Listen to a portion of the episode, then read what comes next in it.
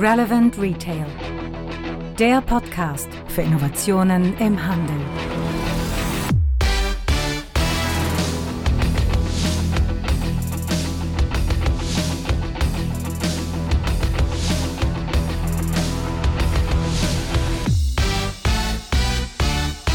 Ja, und damit zurück aus der Sommerpause. Relevant Retail, der Podcast rund um Innovationen im Handel. Mein Name ist Frank Rehme und wir haben heute folgende Themen. Haupttenor dieser Folge ist das Thema Handel und Innenstadt. Haben wir ja auf Zukunft des Einkaufens wirklich so oft auch schon drüber geschrieben. In dieser Folge wollen wir mal schauen, wie man Immobilienbesitzer, Händler, Politik, Verwaltung und so weiter an einen Tisch kriegen kann und die Ergebnisse, die da beschlossen werden, dann auch wirklich umgesetzt werden. Dann haben wir noch mal das Thema Mobilität und Retail, großes Thema momentan. Dann steigen wir noch mal in das Thema Ladenöffnung ein. Hier auf Zukunft des Einkaufens ziemlich oft beschrieben. Wir hatten auch im Relevant Retail zwei Podcasts, einmal mit dem Handelsverband, einmal auch mit der Gewerkschaft Verdi zu dem Thema. Und da gehen wir noch mal rein. Dann gehen wir und schauen uns mal an ein Last-Mile-Konzept, ein interessantes aus den USA. Was daraus geworden ist, Walmart hat da etwas Neues versucht. Und wir schauen uns eine Untersuchung des Instituts für Handelsforschung über die Baumarktbranche an.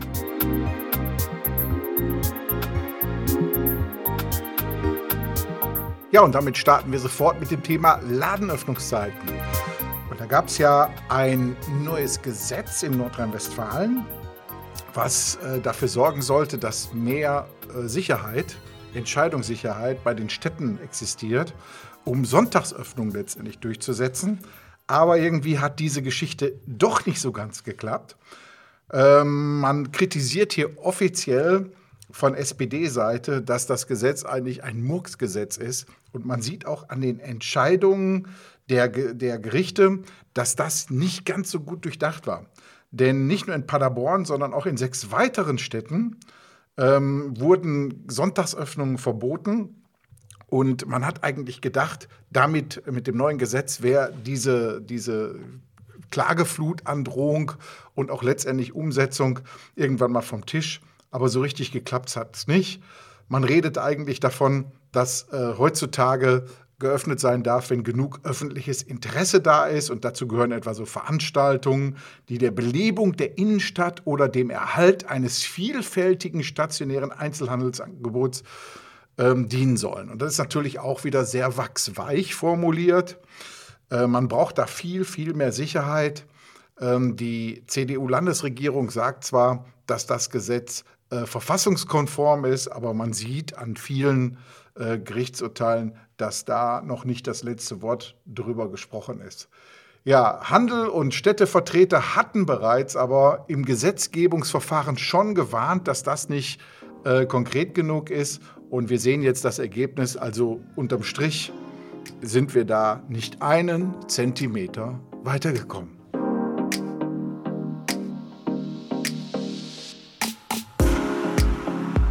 Ja, dann sind wir auch beim nächsten Thema. Das Thema ist letzte Meile. In vielen, vielen anderen Formaten, Podcasts, Blogs und so weiter wird ja oft berichtet, welche tollen Experimente momentan gerade in dem Bereich gemacht werden.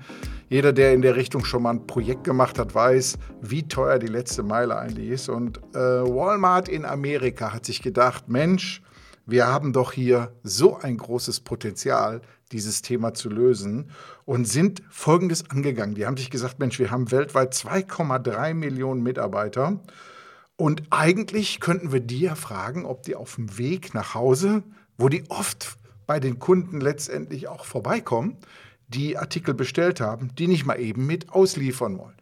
Die Idee war gut, die konnten sich etwas dazu verdienen, also eigentlich denkt man nur Gewinner. So, jetzt sieht man aber ähm, aus vielen Berichten, dass Walmart nicht immer so gut äh, an das Interesse der eigenen Mitarbeiter denkt.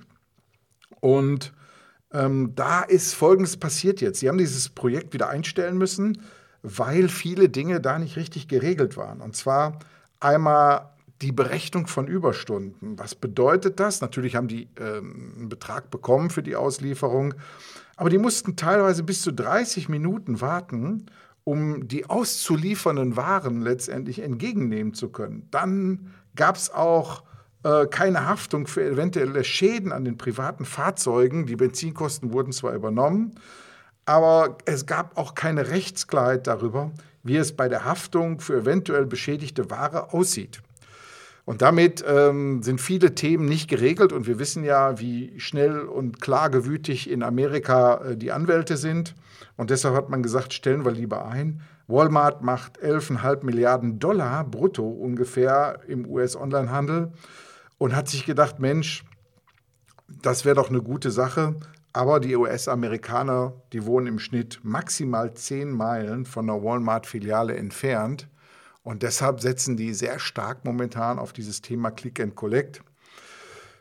Ein Konzept, was hier in Deutschland ja auch immer mehr Ausweitung annimmt und in Amerika, die ja auch sehr stark autoverliebt sind und deshalb wahrscheinlich auch immer an einer Filiale vorbeikommen. Ein vielversprechendes Angebot.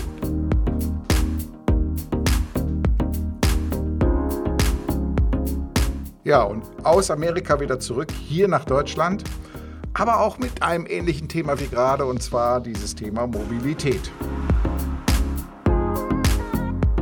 Lidl testet jetzt Carsharing-Angebote. Ja, in Kooperation mit Mazda Carsharing, auch ein Format, was ich bis jetzt noch nicht gehört habe, aber da steigen ja viele Automobilhersteller mittlerweile ein und sehen sich in Zukunft viel, viel mehr als Mobilitätsdienstleister. Ja, also mit Mazda Carsharing und dem Mobilitätsdienstleister Choice stellt der Discounter auf ca. 50 Lidl-Parkplätzen ab September insgesamt 150 Fahrzeuge in unterschiedlichen Größenklassen zur Verfügung. Ja, die Fahrzeuge können dabei auch per App gebucht werden und sind auch Teil des Flinkster-Netzwerks der Deutschen Bahn. Die Flinkster-Kunden können die Fahrzeuge dann über, über ihre App ebenfalls reservieren und ausleihen. Und man sieht, wie wichtig für den Retailer in Zukunft dieses Thema Mobilitätskombination auch ist. Und wir haben in einem unserer Retail-Trend-Views auch mal aufgezeigt, was es bedeutet, in Zukunft autonomes Fahren als Händler stark mit zu unterstützen und damit natürlich die Kunden automatisch zu den eigenen Stores zu holen. Das ist ein interessantes Thema für die Zukunft. Und damit gehen wir auch nahtlos über in eine Meldung, die ebenso interessant ist. Und zwar, Aldi Süd plant 28 Filialen in der Nähe der großen deutschen Autobahnen mit Schnellladesäulen für E-Fahrzeuge auszurüsten. Die Kunden können da ihre Fahrzeuge kostenlos aufladen und äh, auch bei Konkurrenten wie Lidl, Rewe und Kaufland können Kunden mittlerweile ja auch Elektrofahrzeuge laden. Aber was ganz interessant ist, ist, und das finde ich sehr clever, dass die Filialen nach den Unternehmensangaben maximal fünf Minuten Fahrzeit von Autobahnen entfernt sind. Ja, und jetzt könnte man überlegen, okay, macht natürlich Sinn jetzt, den Kunden die Möglichkeit zu geben, während der Zeit ihre äh, Fahrzeuge dementsprechend aufzuladen, wobei man sich da nicht zu viel von versprechen darf. Das sind also nicht irgendwelche Supercharger, die mal eben schnell in 20 Minuten so eine Batterie wieder aufladen, sondern das sind die ganz einfachen, ich glaube Typ 1 oder so heißen die Ladestecker, wo man nicht gerade besonders viel Leistung herausbekommt. Aber warum machen die Retailer das? Gerade im Bereich der Autobahn äh, Anschlüsse. Und ähm, da ist eine Entwicklung zu beobachten an anderer Seite, nämlich die Navigationshersteller. Die machen sich momentan auch Gedanken darüber, wie sieht eigentlich ein Navisystem für einen Elektrofahrzeugbesitzer aus. Ähm, für, einen, für einen Benziner oder für einen Verbrennerbesitzer ist es eigentlich ganz einfach. Der muss nur wissen, an welchen Straßen der entlangfahren muss. Der ähm, Besitzer eines E-Fahrzeuges, der muss aber wissen, wo er unterwegs die Möglichkeiten hat, aufzuladen. Und wenn da auf einmal die Aldi-Supermärkte drin auftauchen und man so seine Route geplant bekommt, dass man auf einmal einen 30, 40, 50 Minuten Stop an einer Aldi-Filiale hat, was macht man in der Zeit, wo man darauf wartet, dass das Auto geladen ist? Man geht shoppen. Und genau darauf setzen die Händler. Eine ganz clevere Geschichte. Ich hoffe, dass die sich in Verbindung mit den Navi-Softwareherstellern dementsprechend auch äh, ko koordinieren, dass solche Themen zukünftig für den Elektrofahrzeugbesitzer wesentlich besser planbar sind. Wir gucken mal nach vorne, was da passiert und berichten an dieser Stelle dann zukünftig weiter. Ja, und damit sind wir beim Thema Nachhaltigkeit. Nachhaltigen Konsum ist ja ein großes Thema bei uns in äh, der Gesellschaft und IKEA hat sich gedacht, Mensch, lass uns doch mal überlegen, ob wir nicht gebrauchte Möbel wieder zurückkaufen können. Und die machen jetzt einen Test in fünf Pilothäusern, wo Kunden vom 1. September an ihre nicht mehr benötigten IKEA-Möbel wieder zurückgeben können. Somit gibt es für die Möbel noch eine zweite Chance. Und ähm, gerade im, im Bereich äh, Textil hat ja IKEA in dem Bereich schon einiges getan. Die nehmen jetzt in Zukunft die Ware im einwandfreien bis guten Zustand wieder zurück. Die Produkte werden dann in der Fundgrube der Märkte ohne Preisaufschlag, jedoch mit zusätzlicher Mehrwertsteuer wieder angeboten. Ja, kann man mal die Augen aufhalten. Das nächste Billigregal dann zum halben Preis in der Fundgrube.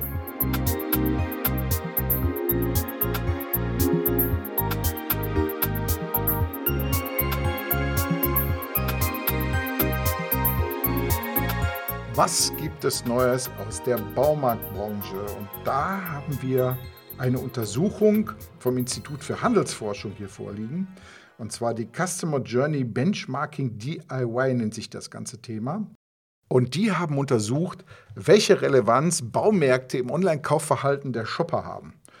Und ähm, rausgekommen ist, dass die online eigentlich kaum eine Relevanz haben. So gelingt es den Bau- und Heimwerkermärkten aus Sicht der Konsumenten nicht, sich durch ein klares Profil gegen die Konkurrenz zu behaupten.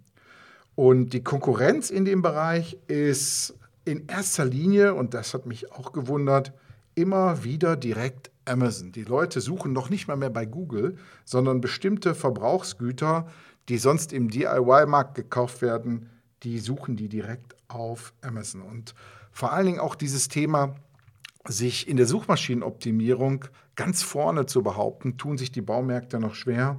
Wir haben die Untersuchung hier auch in unseren Shownotes äh, verlinkt. Gern mal reinschauen. Ist ein interessantes Thema. Zumal auch gerade die Impulskäufe im Bereich der DIY-Waren, jetzt haltet euch fest, nicht mehr hauptsächlich im Baumarkt gekauft werden, sondern bei IKEA, Aldi und den anderen Discountern. Sehr interessant. Also da ist noch viel Potenzial für die Baumarktbranche, sich da noch zu differenzieren.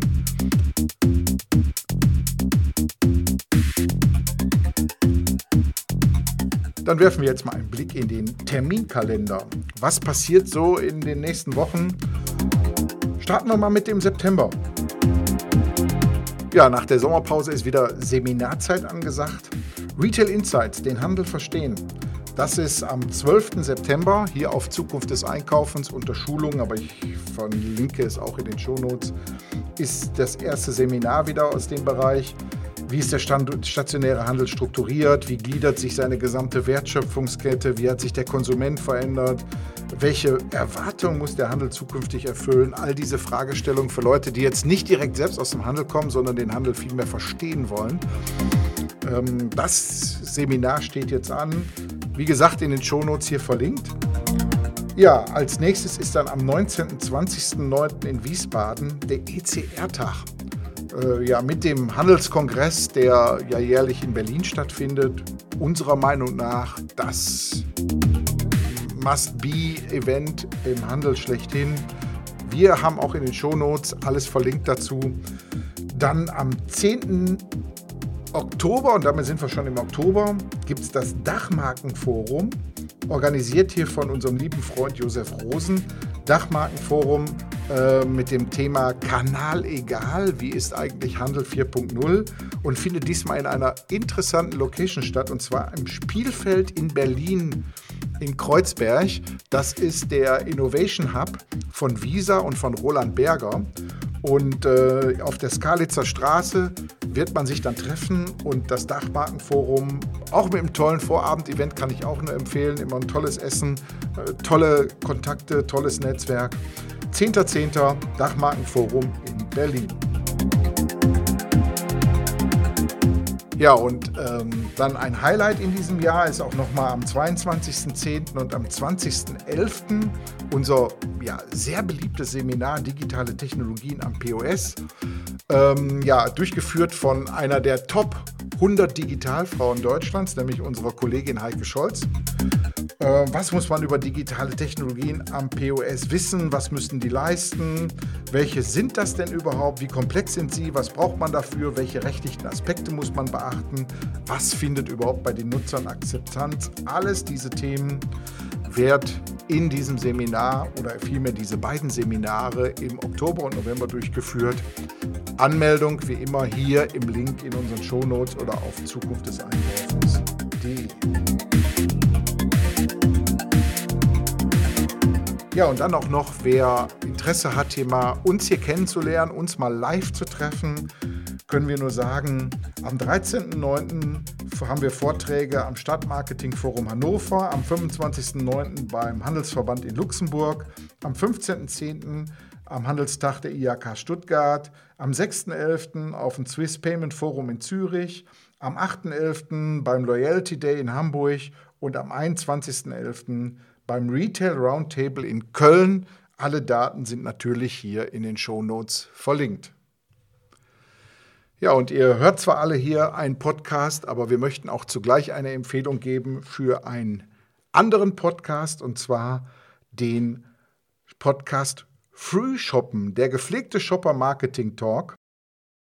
Peter Träger von der Agentur Gray der ja auch schon bei uns im Podcast hier Gast war und mit uns äh, als Interviewpartner zur Verfügung gestanden hat, diskutiert mit Lars Reusch und Marco Ziegler ab sofort in dem Podcast zur aktuellen Fragestellung am POS, der Verkaufsförderung und dem Shopper-Marketing. Also das Gleiche, was natürlich hier unsere Zielgruppe auch äh, interessiert, nur speziell jetzt für das Thema Shopper-Aktivierung. Wir können nur empfehlen, hört da mal rein. Wir haben auch den Podcast hier in den Showloads verlinkt.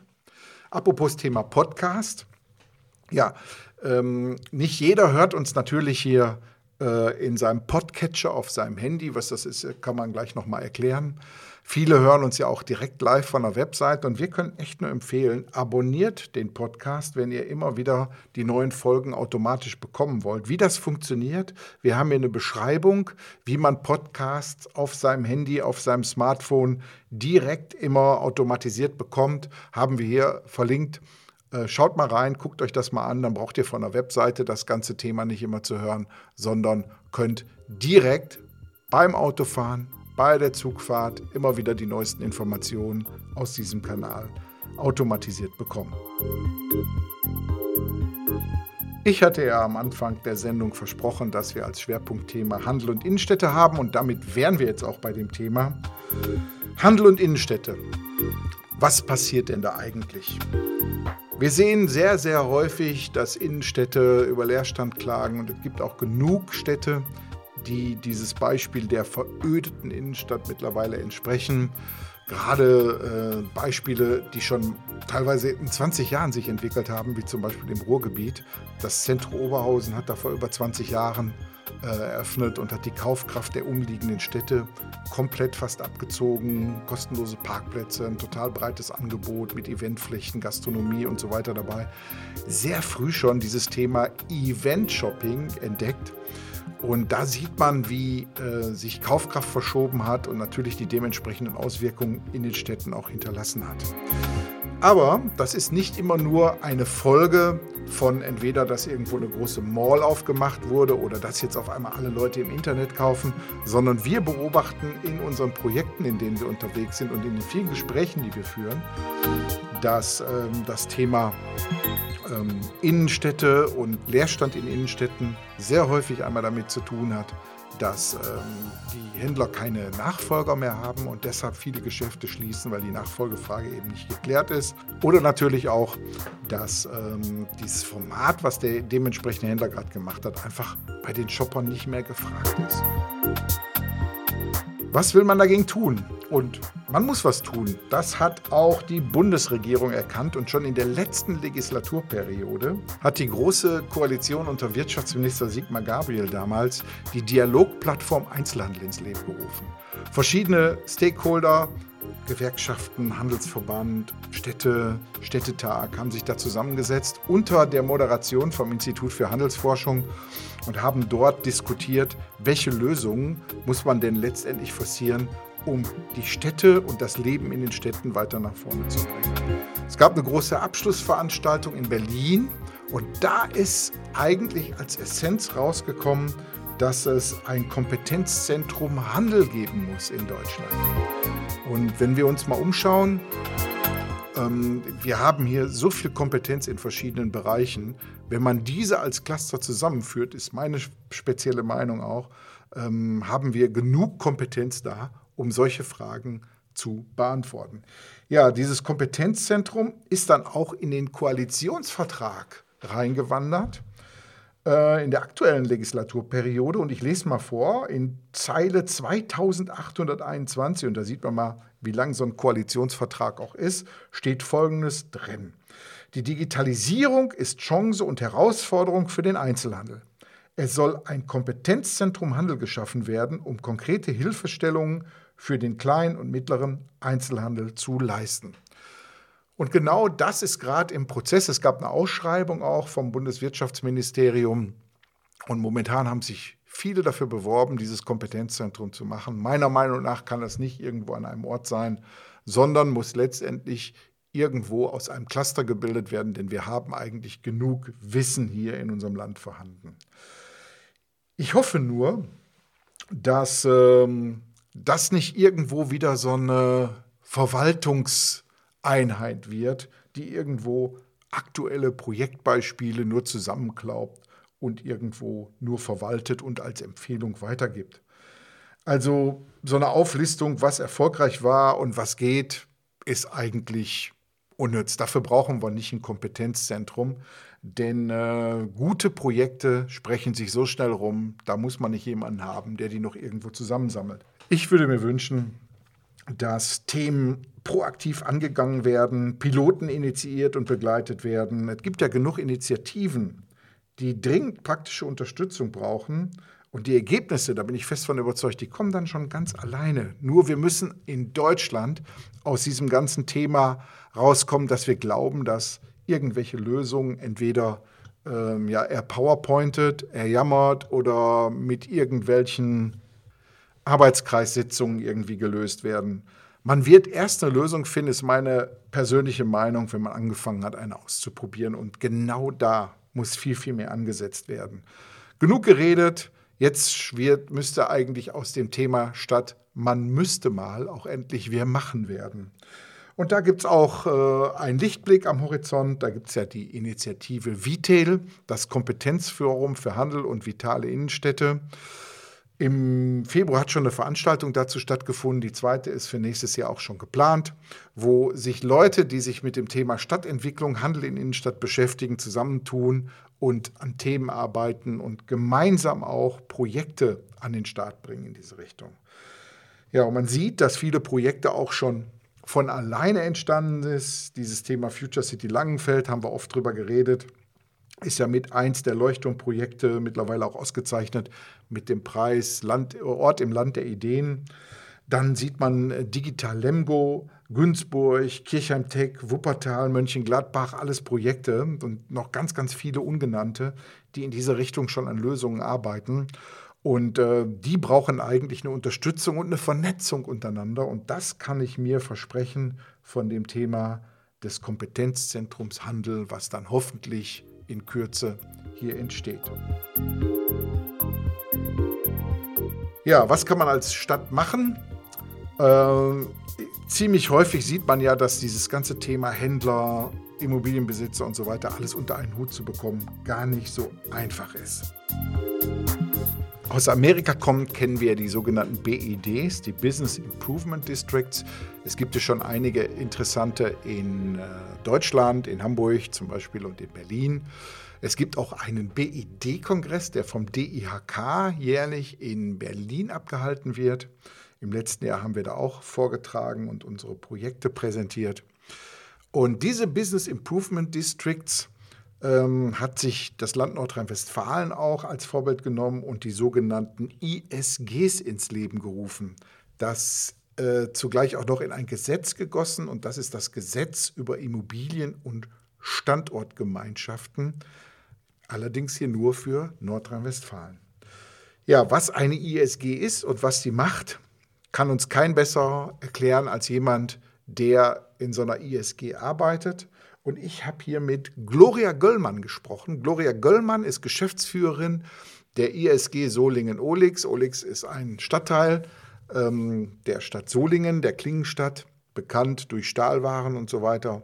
Und ich habe die mal vors Mikrofon geholt und wollte von ihr mal wissen, was ist eine ISG, wie arbeitet eine ISG und was sind so die Schwierigkeiten, die bei der täglichen Arbeit letztendlich entstehen. Hören wir uns mal an, feuerfrei jetzt für Gloria Göllmann, ISG Solingen, Olix. Ja, ich sitze jetzt hier zusammen mit Gloria Göllmann von der ISG Solingen. Hallo Gloria, grüß dich. Hallo, wie geht es? Mir sowieso immer gut, weißt du doch. Ja, ähm, du bist Geschäftsführerin der ISG Solingen Olix. Ganz genau. Ich bin nicht nur Geschäftsführerin der ISG Solingen-Olix, habe auch noch ein paar andere Berufe, aber das ist im Moment meine Hauptaufgabe und das macht unheimlich viel Spaß. Und wir sind hier in Olix in einem kleinen äh, Stadtteil von Solingen und haben hier große Aufgaben zu bewältigen. Ja, du hast ähm, gerade auch so gesagt, dieses Thema ISG. Was ist denn ISG? Internationale Sportgemeinschaft oder was kann man sich darunter vorstellen? Nein, die ISG ist die ähm, Immobilien- und Standortgemeinschaft. Das wird ähm, in England, in amerikanischen Ländern äh, BID genannt, Business Improvement District. Man sucht sich sozusagen einen Ort seiner Begierde und äh, versucht die Eigentümer, die Hauseigentümer dieses Ortes in eine Gemeinschaft zu packen, in einen Verein, der dann nach Abstimmung, wenn 75 Prozent der Menschen dafür sind, eine Gemeinschaft zu bilden, ähm, gesetzlich wird. Und dann zahlen diese Leute in einen Verein ein. Das kann ich gleich nochmal deutlich machen. Gut, also ähm, ich, wie, wie kann man sich das jetzt vorstellen? Also wenn ich jetzt äh, Bürger einer Stadt bin oder ich sag mal, wenn wir uns mal anschauen, viele Städte haben ja so Händlergemeinschaften und so weiter. Viele Straßen, in denen Handel betrieben wird, in den Innenstädten haben Probleme mit Leerstand mhm. oder so. Ist eine ISG oder ein BED, wie der im Englischen ja auch heißt, ist das ein, ein Mittel der Wahl, um da die ersten Lösungen zu finden? Ich denke, dass die Bürger und auch die Eigentümer der Häuser, der Geschäfte sich zusammentun müssen und selbst handeln müssen. Denn die Städte sind meistens relativ pleite und können nicht immer alles unterstützen, was man sich so wünscht. Also muss man selber Hand anlegen. Und diese Gemeinschaft, die sozusagen auch Gelder ermittelt durch ähm, eben diese ISG, aber auch durch Förderanträge, durch ähm, Verfügungsfonds, alles was äh, so möglich ist, ist einfach sehr aktiv und ist sehr umtriebig und versucht alle Energien zu bündeln und versucht alle Akteure zusammenzubringen. Das schafft die Stadt oft nicht, aber wir schaffen das mit der Stadt zusammen. Es ist ja dann auch so, dass man eigentlich sagen kann, ähm, frag nicht, was die Stadt für dich tun kann, und, sondern überleg dir, was du für die Stadt tun kannst. Ne? Mach es einfach. Man muss ein bisschen Mut haben, man muss ähm, sich natürlich zusammentun. Jetzt war ähm, die Gründung dieses Vereins vor meiner Zeit. Ich bin also, als der Verein dann gegründet wurde und alles abgesegnet war, als Geschäftsführerin eingestellt worden. Es ist sozusagen mein Vorstand, meine netten Jungs, die hier in Olix arbeiten und Häuser haben. Es ist ein Zahnarzt, es ist ein Optiker und es ist ein Immobilienmakler. Die drei haben gesagt, wenn wir unsere Immobilien schützen wollen und in Zukunft Zukunft damit Geld äh, verdienen wollen, nämlich vermieten wollen und ein schönes Umfeld, eine lange Aufenthaltsdauer hier haben wollen, müssen wir jetzt was tun. Denn wir sehen den ersten Leerstand und wir wollen nicht, dass wir ähm, wie andere Städte eben im, ja, nirgendwo verschwinden. Ja, eigentlich sind ja, müssen ja die Immobilienbesitzer die ersten sein, die an interessanten Handelsstrukturen in der Innenstadt interessiert sind. Ja. Weil ich sag mal, in so prekarisierten Handelsstrukturen 30, 40 Euro den Quadratmeter zu generieren, ist eigentlich unmöglich geworden. Ist nicht ne? möglich. Also in Solingen-Olix liegt der Quadratmeterpreis zwischen 10 und 30 Euro. Also wir sind da ganz unten angesiedelt.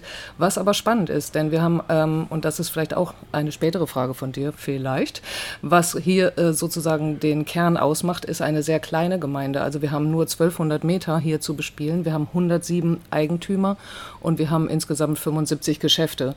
Das ist natürlich sehr überschaubar und das macht den Charme natürlich aus. Die nächsten ISGs, die man sich anschauen kann, sind in Wuppertal-Barm und in Remscheid die Alleestraße. Da geht es um ganz andere Flächen und um ganz andere Herausforderungen.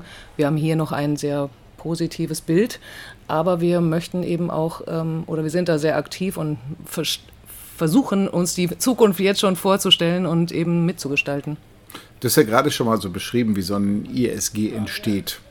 Eigentlich ist es ja, ja, ich sag mal, im ureigensten Interesse aus den Gründen, die wir gerade gesagt haben, der Immobilienbesitzer.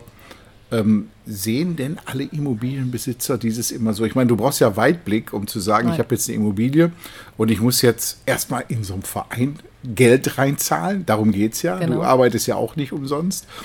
Und ähm, ich kann mir vorstellen, dass jetzt nicht alle mit wehenden Fahnen, die 107 oder wie viel du gerade gesagt hast, jetzt alle gesagt haben, toll, endlich machen wir was und äh, wir sind gerne bereit, da jetzt Geld reinzupacken. Das stimmt. Ähm, man muss 75 Prozent Zustimmung haben, damit es überhaupt eine gesetzliche ESG wird. Dann bekommst du einen Bescheid und dann musst du zahlen. Und ähm, wir haben diese 75 Prozent sogar mit mehr als 85 Prozent geschafft. Also wir haben schon eine gut, einen guten Zuspruch, aber es gibt Leute, die ähm, das nicht gut finden oder einfach kein Interesse daran haben. Die leben manchmal außerhalb oder die sehen keinen Sinn darin oder sie leben noch in der Vergangenheit und in der Zukunft sehen sie gar nichts. Das ist so, das äh, akzeptieren wir so, aber zahlen müssen alle und dann kann man noch dagegen klagen, aber wir haben es eigentlich so gut aufgestellt, dass es keine Klagemöglichkeit gibt. Also bisher ist keiner damit durchgekommen. Ist dieses ISG, das ist das ja gesetzlich, ist das jetzt eine Sache von Nordrhein-Westfalen oder gilt das in Deutschland weit? Ganz Deutschland. Ach, okay. Es gibt alles allerdings klar. nur 13 ISG in Deutschland im Moment und das kann sich auf jeden Fall in der Zukunft noch verbessern, denke ich. Und ähm, wir können uns besser austauschen noch. Mhm. Also ein ganz klares Signal hier an unsere Hörer, die im Bereich Stadtentwicklung arbeiten, aus der Verwaltung auch, mal zu überlegen, was man in den Städten letztendlich äh, anstoßen kann. Ne? Ja, welcher Stadtteil überhaupt dafür ähm, prädestiniert ist und ähm, was man möchte. Also es gibt ja ähm, auch viele ähm, Stadtteile, die vielleicht zu groß sind. Wir haben zum Beispiel anfangs auch ein zu großes Gebiet ausgesucht. Da ging es um den gleichen Stadtteil, aber mit viel mehr Straßen. Und da war die Zustimmung einfach unter 75 Prozent. Und dann muss man wirklich ähm, vorher vielleicht auch noch mal sehr viel Aufklärungsarbeit leisten und sehr viel Interviews führen, ähm, für welchen Stadtteil es wirklich nötig und möglich ist und ähm, wer mitzieht. Sonst kann man das gleich vergessen. Wie kann ich mir dein Daily Business vorstellen? So, ich meine, äh, es ist wahrscheinlich viel Klinkenputzarbeit, ne? Also ich versuche jeden Einzelnen kennenzulernen. Es ist nicht einfach, ähm, die Eigentümer zum Beispiel alle schon mal persönlich gesehen zu haben. Wir haben Eigentümerversammlungen, da kommen, wenn es gut läuft, 50 Prozent der Eigentümer. Dann habe ich natürlich mit den Händlern zu tun und mit den Bürgern. Ich versuche mich möglichst oft in dem äh, Stadtteil zu zeigen. Die Leute wissen, wo sie mich erreichen. Ich ähm, kümmere mich ja auch um Leerstandsmanagement, schreibe meine Daten an die Scheiben, wer hier sozusagen zuständig ist. Wir haben eine schöne äh, Leerstandsbeklebung zum Beispiel jetzt gemacht, die einfach das Bild ein bisschen ähm, erneuert und ähm, man nicht in ein hässliches Loch guckt. Wir sind für die Sicherheit, für die Sauberkeit zuständig. Wir versuchen also die Bürger auch zu aktivieren, zu ja, herauszufinden, wie ist mein Stadtteil demnächst und wie kann ich jetzt schon dafür sorgen, dass es schöner wird. Ich äh, nehme alle ähm, Informationen, die man zu mir trägt, mit in meine Planung. Und ich habe einen ganz großen Maßnahmenkatalog, der innerhalb dieser fünf Jahre, so ist mein Vertrag, ausgeführt werden sollen. Und mit den Geldern, die ich eben zur Verfügung habe, dann ähm, mit verschiedenen Partnern zusammen ähm, durchgezogen werden. Die Stadtentwicklung ist aber wirklich ein starker Partner auch. Und die ähm, Stadtentwicklung ist auch darüber informiert, was hier alles gemacht werden muss und hat auch Landes- und Bundesgelder angefragt, sodass wir da vielleicht auch in den nächsten zwei, drei Jahren, also innerhalb dieser ISG-Laufzeit, doch noch mit mehr Geld ähm, rechnen können, sodass wir auch wirklich große Aktionen machen. Meine Aufgabe ist fast eher die kosmetische und die ästhetische und die marketingtechnische Aufgabe, sodass wir ein schönes Image, ein schönes Leitbild, ein, eine Vision bekommen. Und anhand dieser Vision steuere ich sozusagen alle Aktivitäten, die hier gemacht werden, mit den einzelnen Geldgebern, sodass wir dann auch am Ende alle an einem Strang ziehen und dann auch diese Aufgaben gemeinsam lösen und nicht jeder an einer Stelle mhm. und dann wieder alles über den Haufen schmeißen. Mhm. Dann hast du natürlich wahrscheinlich viel mit dem Stichwort Gestaltungssatzung zu tun. Ne? Die Gestaltungssatzung müssen wir noch machen. Es gibt noch keine. Ähm, das äh, ist auch eine Aufgabe, die hier ganz schön schwer, schwer fallen wird, weil das auch für die Händler dann mit Kosten verbunden ist. Wir versuchen möglichst viel Geld dafür aufzubringen, sodass wir eine gute Anschubsfinanzierung da Anschubfinanzierung machen können und das den Händlern eben nicht so wehtut und man einfach den Benefit dann am Ende sieht. Mhm.